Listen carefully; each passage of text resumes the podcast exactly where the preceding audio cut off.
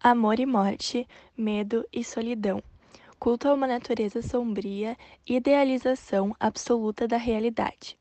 Os poetas da segunda geração romântica levaram a extremos a expressão de sentimentos contraditórios, vividos pela maioria deles de modo atormentado.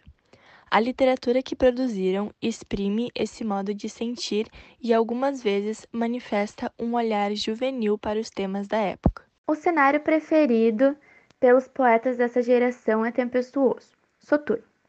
As forças incontroláveis da natureza, raios, chuvas, ventos, simbolizam, de certo modo, os sentimentos violentos que precisam ganhar expressão literária.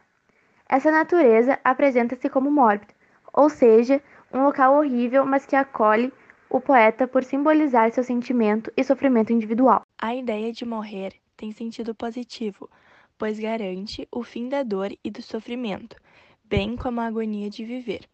É no contexto das desilusões e da maneira pessimista de encarar a própria existência que a morte surge como solução. O estilo dark da vocalista Emily e as músicas depressivas e trágicas do grupo de rock Evanescence recriam a estética ultrarromântica.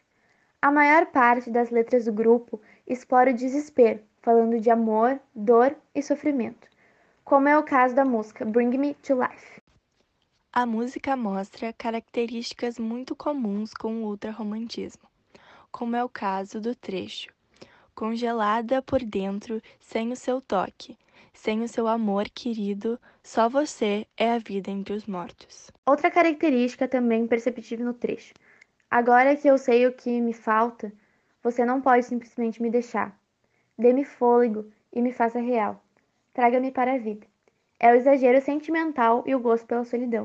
O refrão mostra algo interessante, onde é possível interpretar duas vozes aparentes na música: uma masculina, que canta as partes em parênteses, e uma feminina, que canta o resto.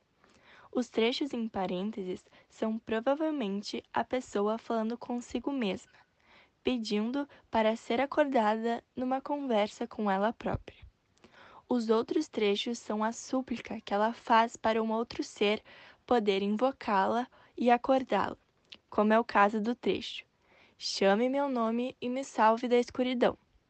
Tudo isso para tirá-la desse estado dormente, no qual se sente um nada, antes que morra ou enfraqueça ainda mais. E além de tudo isso, também é possível perceber outras características como visão idealizada do amor, evasão no tempo e no espaço e culto a uma natureza mórbida. Com esta análise, então, podemos concluir que a música apresenta sim diversas características do ultrarromantismo, assim como diversas obras atuais que ainda carregam alguns resquícios deste período.